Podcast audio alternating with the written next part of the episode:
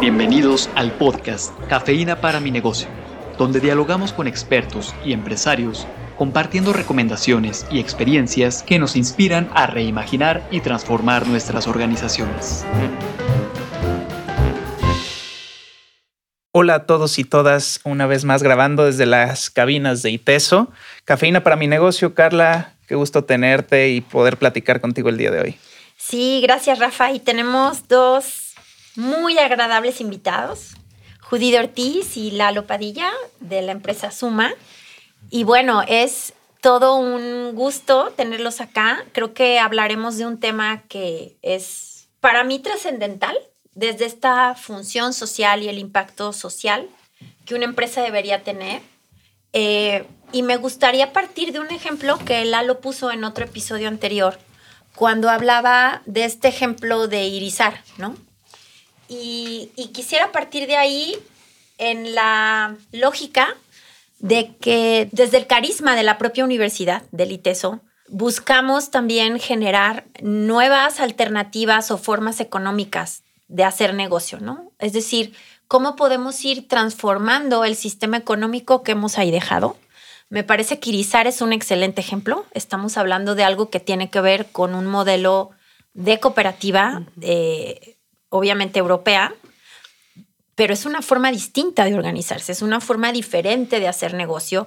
Y me parece que ahí es donde esta función social, este impacto social de las empresas, no nada más está en los stakeholders, sino podría ir más allá a temas de poder ir generando un impacto en una en un sistema económico del cual hemos aprendido que lo que ha hecho es desgastar a las personas, pero también desgastar al planeta. Y me parece que un, una labor, esta es mi forma de pensar, que una labor que las empresas tienen es cómo resolvemos estos problemas que el mundo ya tiene.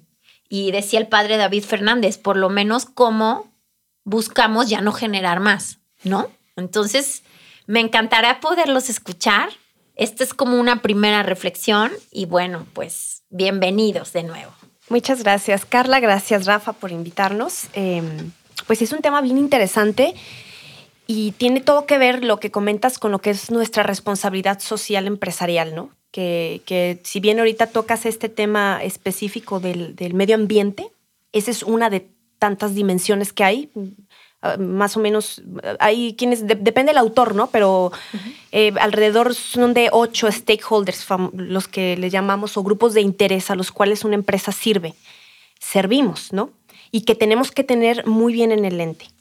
Uno de ellos, como comentamos, es el medio ambiente, ¿no? Ese es algo a lo que nosotros tenemos que, dar un servicio, ver cómo contaminamos o no, contaminamos o empezamos a contaminar menos para, para que el impacto ante nuestro planeta sea eh, darle algo más favorable, ¿no?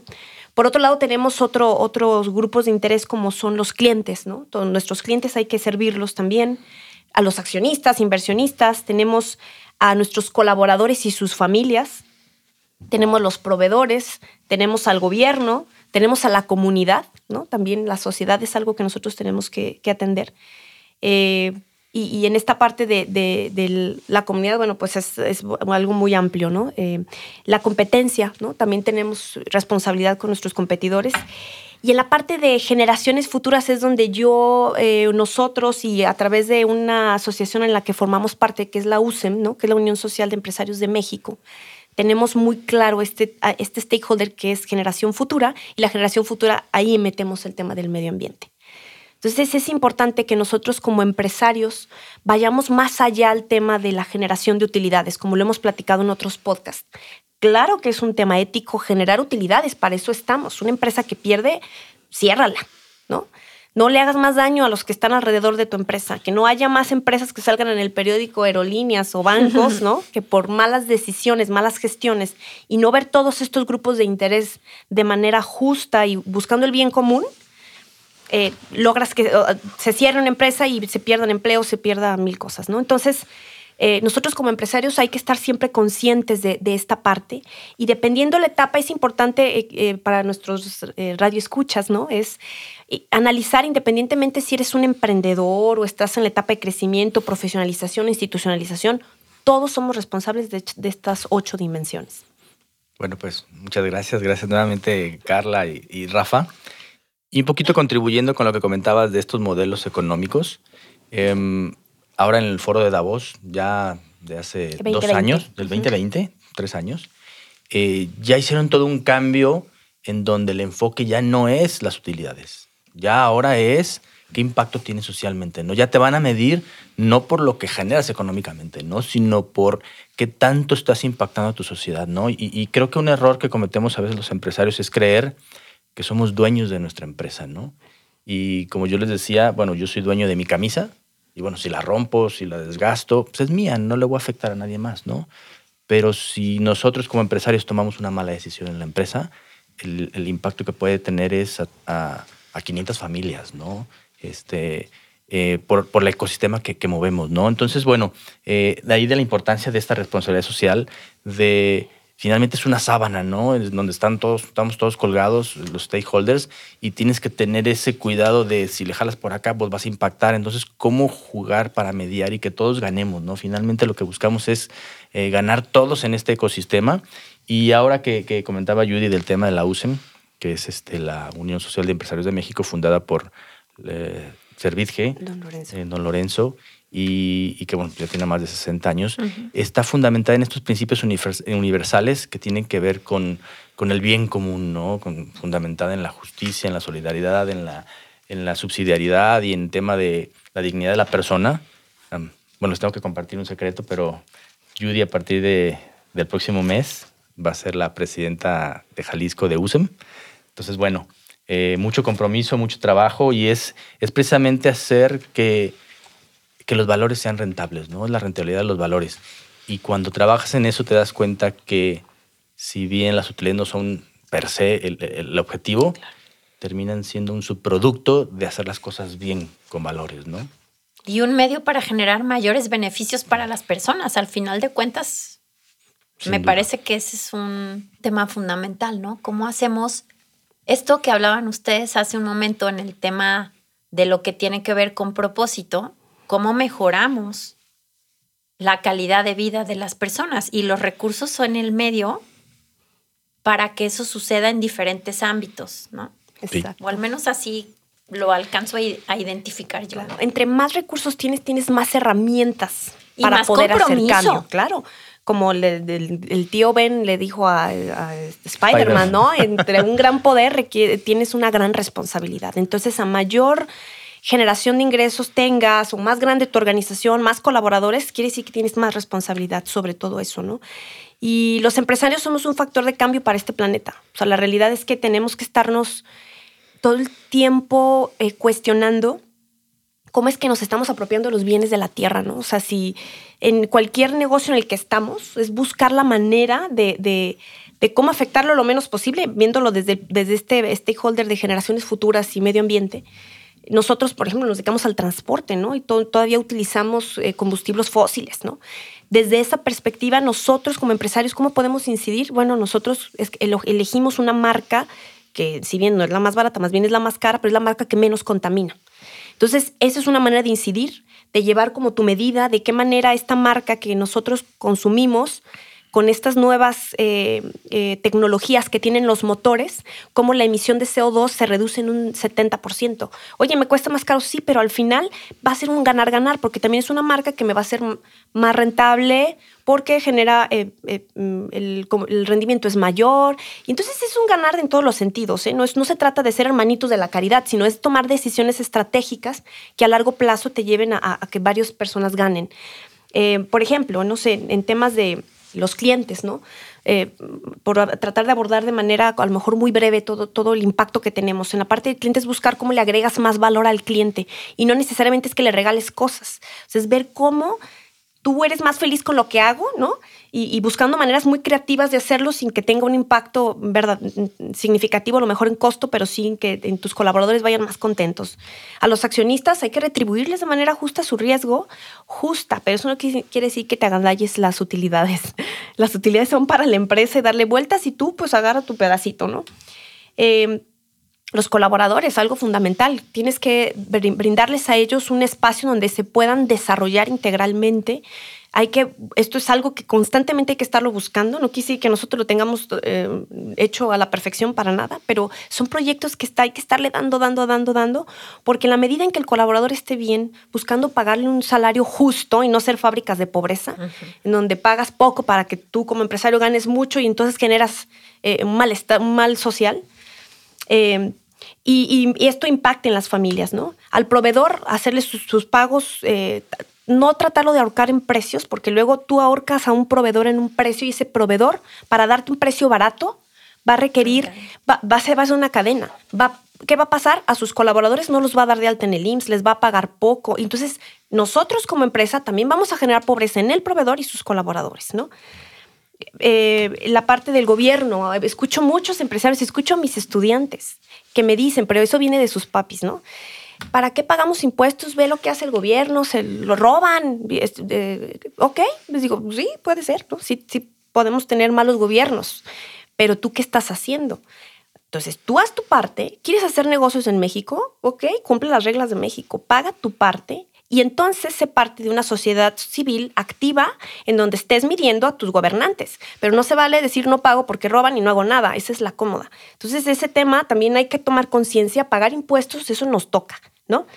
Em, la parte de la comunidad, eh, algo importante, eso ahí tenemos también nuestras áreas de oportunidad, pero hay que trabajarlo, ¿no? Es ver a quién más impacta, si desde donde está tu empresa físicamente, eh, integrar inclusive a, la colonia en, algunas campañas. Por ahí en, algunas vacunaciones estuvimos invitando a los vecinos, ¿no? Y cómo integramos eh, de manera eh, que podamos ayudar también a, los que están alrededor.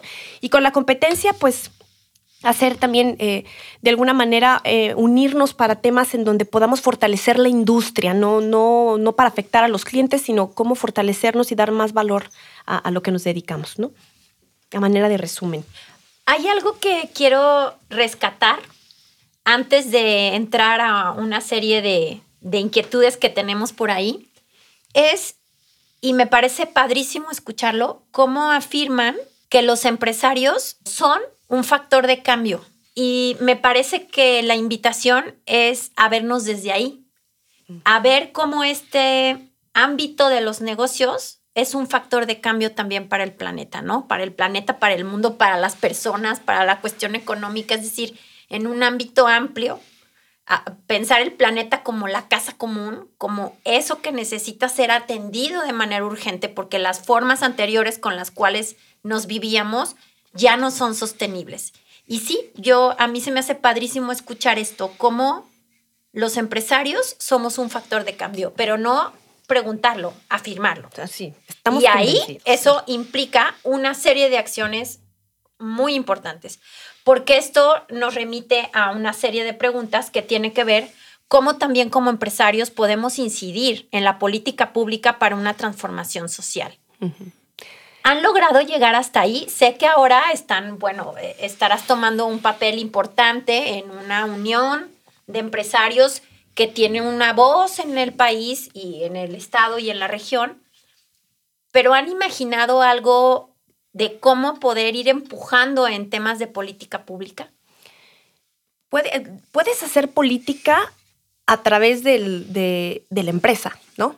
Eh, ese es algo importante. Y hacer política a través eh, de la empresa es formando parte de, algún, de algunas asociaciones civiles, ¿no?